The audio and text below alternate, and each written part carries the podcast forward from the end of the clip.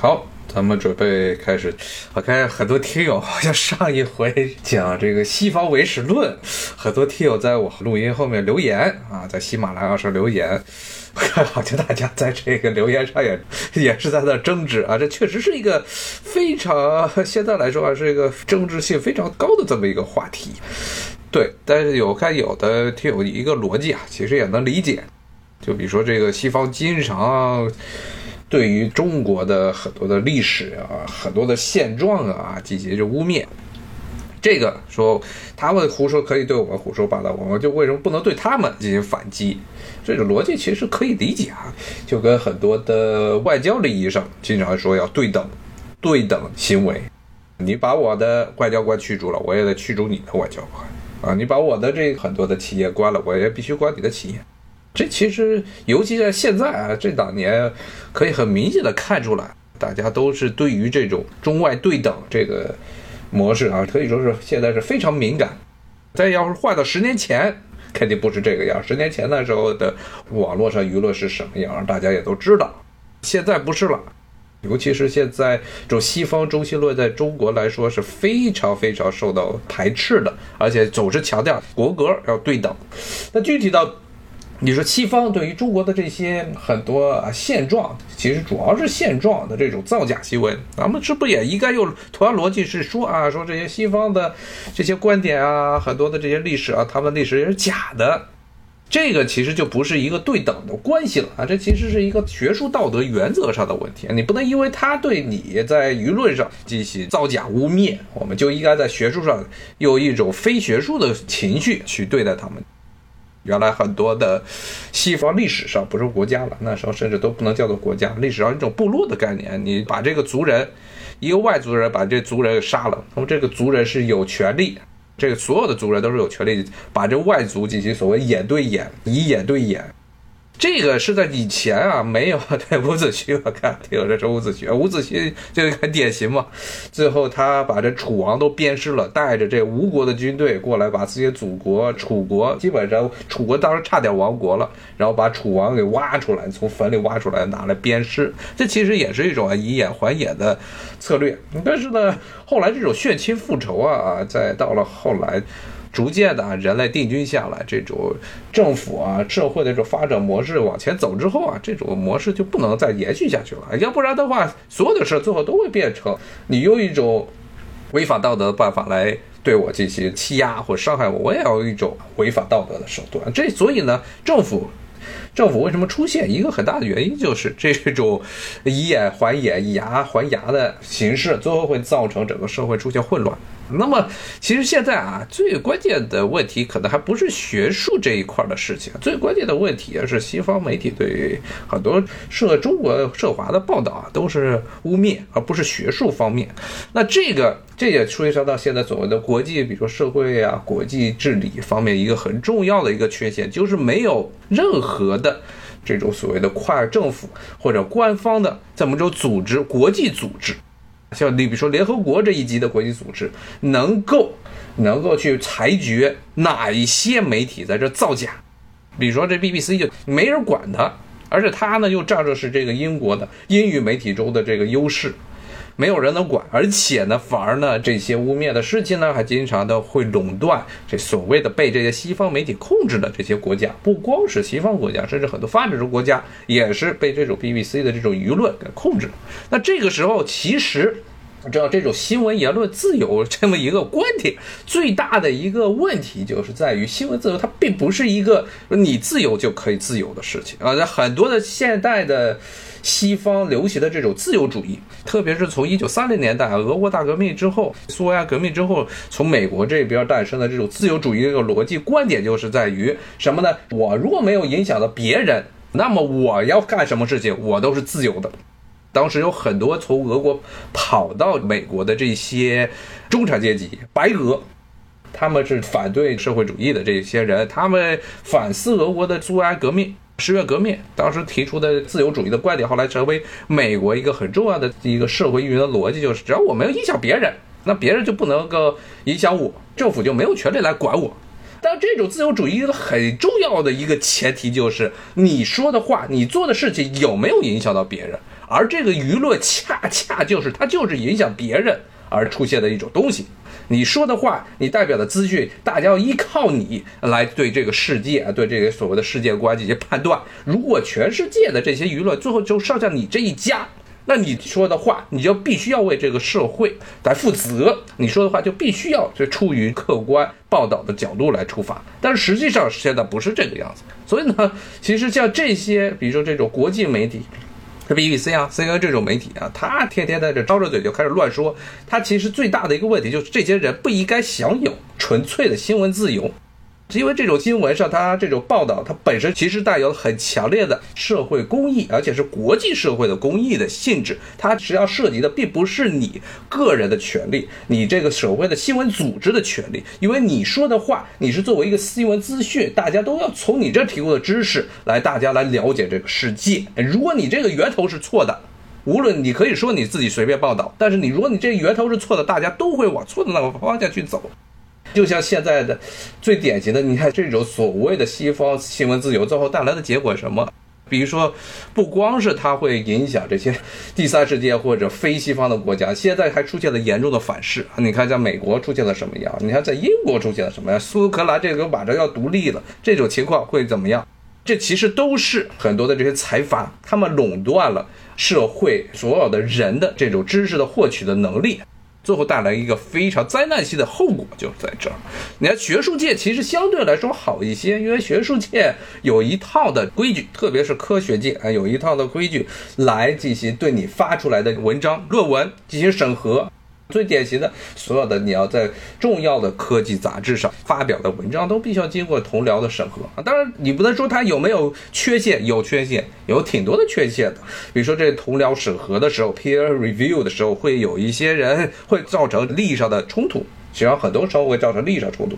或者利益上是一致的，你的这些同僚都是跟你一伙的，那就是所谓的学法。就会出现这样的情况，但是总体来说，它是有这么一些。虽然呢，实际上在这些年啊，这种学术上的公正性啊，日益受到这种社会上自由主义的这么一种侵蚀，但是它是如果呢，这个学术界它有这个决心来进行自律的话，它这套机制还是可以正常运行的。现在问题是它有这套机制，但有的时候，比如说在美国这边这些年出现很多学术造假的问题，但以前在三十年前、四十年前的时候。你要发论文的时候出了事儿，用的这些数据不对，自己造假，那可能你一辈子就再也不能在主流的这些学术周刊上，所有的学术不是主流，所有的学术周刊上发表文章，你这科研的这个生命就完蛋了。现在的时候，顶多就是把你降个级，甚至很多大学都不会开你。这确实是这些年西方的学术界是有道德沦丧的这么一个问题，但主要问题是在于现在他们有这么一套纠错机制，但是他们不严格执行。而在新闻舆论这个另外一个完全不一样的领域，是连这种纠错机制都没有，所以这就造成了很恐怖的现象。所以这就其实就是一种垄断了。这是典型的垄断经济，娱乐在旅游的产业，所以呢，与其说是要以眼还眼，以牙还牙，最大的其实现在最应该解决的话题，就是必须要建立这么一种国际的纠错机制。老说的是这造谣一张嘴，说辟谣跑断腿，为什么造成这个情况？就造谣的成本太低了。这些西方媒体随便造个谣，然后你这边反驳两句，他顶多他的大部分时候甚至他都不道歉，就算道歉发出去道歉信息，然后大家也看不到，然后过两天又不了了了了，然后接着他又接着造谣，这种时候就是必须要建立这么机制，要对于这些造谣的行为啊，在国际社会上有这么一种集体的惩罚的机制，现在没有。所有都说是新闻自由，新闻自由，新闻自由。你凡是以后再听见什么这些媒体说新闻自由，你就要反驳他一句：那你在学术界有学术自由吗？你可以去研究，你可以去研究一个话题，这个作为学术研究的话是有自由的。但是呢，你作为一个学者，你要发声，要说话的时候，是你没有自由的。你必须要尊重客观的现实存在。虽然其实这套科研的纠错机制啊，现在没有被严格执行，但是它是存在的。你必须要尊重这一点，所以呢，在这个时候呢，这种学术上，你让学术发声，你是没有真正的自由的，因为学术上的你本身科研这一块就是要强调的是客观现实，研究的是客观现实，你所描述的一切都是客观存在的，不是通过你的想象，脑门一拍，你想去说这个人类的这个遗传物质是 R A，它就真成 R A 了，这不能这么扯。所以呢，我觉得最重要的不是说是拿这些西方唯史论啊这些观点，你说这西方人对中国造假，所以中国也要用一种非理性的观点来在这些学术问题上造假，这其实是等于是招了对方的坑啊。对方捅了你刀，你要捅回去。你在原始社会是可以的，但是呢，在现代社会是不行的啊！你不能捅刀。那么这个时候最欠缺的，其实现在最大的问题，刚才说学术有自律性，但是在这个舆论界，舆论是没有自律的，这是一个很糟糕的问题。怎么样解决？就刚才说的，必须得有这么一套国际上的纠错的机制。你这当然想建立是个很麻烦的事情。首先，这像美国、英国这种国家，他是不愿意的，他肯定是不愿意的。他现在是处于一个在舆论上属于就舆论霸权，他想搞这么一套东西，那怎么办呢？只能是跟以前一样，要团结深受这种舆论被舆论坑得很惨的这些国家联合起来。俄国就天天被英国啊、美国的媒体给坑。看前不久啊，在这个朋友圈里有人发了一篇非常非常吓人的文章，什么呢？举个例子，这俄国其实这几年啊，黑中国啊，一些乱七八糟的事情都是这几年越来越多的。以前这些这种 BBC 这种现在的记者主要的关注点不是中国，是这个苏联，还有后来俄国，经常弄一些耸人听闻的东西。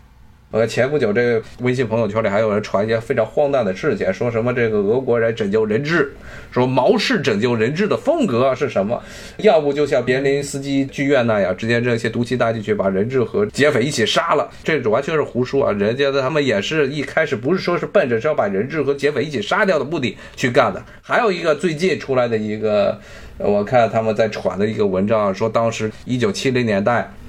在黎巴嫩。有这个极端组织把这些苏联外交官给绑架了，然后说什么苏联这边科格勃底下的阿尔法 group 说他们的一个特种部队怎么样去解决这事儿？说是把人家珍珠党的负责人的亲戚给阉了，这东西一听着就很荒诞。说先是把这个阉了，阉了之后呢，把割下来的生殖器给寄给了珍珠港的负责人。说这是一种典型的毛式、俄国式老毛子的外交谈判办法，这明显的就是在胡扯。后来专门去看了看这篇文章是怎么回事，他们原来的报道，其实最早的报道，美联社报道就说了是有这么一个伊斯兰的极端的组织把俄国外交官给抓了，抓了之后，其实俄国这边苏联，苏联自己官方说是通过外交手段来解决的。后来这个阉割的故事是从哪来的？全部都是一篇报道，就是一个以色列的犹太人的一份报纸叫《耶路撒冷邮报》，他说的，所有后面的英国。都不是正当媒体了，这正规媒体都不敢这么去报道。很多的这些小报、博客都在那扯，说俄国人怎么解决，说这苏联人怎么解决这人质事件，就是把对方亲戚抓起来，然后把他的男性亲戚的这个生殖器给阉了。而且国内这报道之后，国内我甚至都怀疑从外边呢拿了稿费来把这东西翻成中文之后还添油加醋，说是后来什么这中共党的这负责人在二十年之后被俄国导弹给莫名其妙的杀死，说这也是俄国人在报仇，完全是胡说。这具体的细节就不跟大家逐一说了，但是从这一点就可以看出来，苏联包括现在俄国深受这主要是英国媒体还有一些美国媒体的这种造谣。包括很多第三世界国家都是这样，啊，一不喜欢你，政府，美国这边政府啊，英国政府一不喜欢你就动用他们的娱乐机器，这就开始胡说八道了，天天就给你弄些耸人听闻，要不就吃人呢，什么狗绝啊，这些什么炮绝啊，啊，当然狗绝炮绝这好像是那个韩国媒体他们给搞的，他们也是学习了美国的这一套英美的这套娱乐体系，所以其实上。很多国家是对于这种舆论霸权啊，是敢怒不敢言，其实是这么一个情况，甚至的这种敢怒不敢言的程度，甚至是超过了可能经济霸权。因为美国的经济霸权现在其实是不存在真正意义上的经济霸权，甚至比美元霸权。你说有这些 alternative，有一些可以替换的东西，欧元、人民币这些都是可以，但是在舆论上，现在确实是可以说是英美这套体系他们垄断性最强的一个地方。几乎所有的这个媒体，你到现在为止，你像一说，就是说《纽约时报》怎么报道的，《纽约时报》说的是啥，《华尔街日报》说的是啥，然后 BBC 说的是啥，都把它当做一个真理来看待，这其实是完全是不对的。这是一种标准的啊垄断性经济，而且是严重的伤害了国际社会的公益性。必须得，可能最好的办法就是团结这些受害的国家，要形成这么有机制来对于这些所有的这些所谓国际媒体发的这些新闻，要有套审核的机制。你要自己不愿审，你自己要是故意要带偏，有人帮你审，有人帮你审了之后，还要对你这些机构进行评级。之前讲的这书啊，福克森的《货币崛起》，你们讲这些穆迪这种评级机构，咱们天天这些私人的评级机构可以对全球的股票市场、债券市场造成决定性的影响，因为他们有话语权。这种话语权其实也是一种不受监管的一种制度。这些东西其实都不应该是由哪家私营的公司、哪一个国家的自己的这些属于这种国际社会上的公益行为，大概就是所谓的国际社会的这种 public good，国际社会上的一些公共福祉的行为，都不能由一家私营公司或者呢由一个国家的一个特定政府的这么一个机构来垄断啊，它其实是应该属于国际的公共货品。很不幸的是，现在这种斗争还要持续下去。当然，我说这么多，最重要的一个还是强调一点：，当然不能用这种你捅了我，我再捅你回去，这种方法是不行的。这种实际上就把自己的这道德水平降到了跟他们这些人是一个水平了，那不行的，这是绝对不能这么做的。今天就跟大家说到这儿啊，谢谢大家的收听，下回再见，拜拜。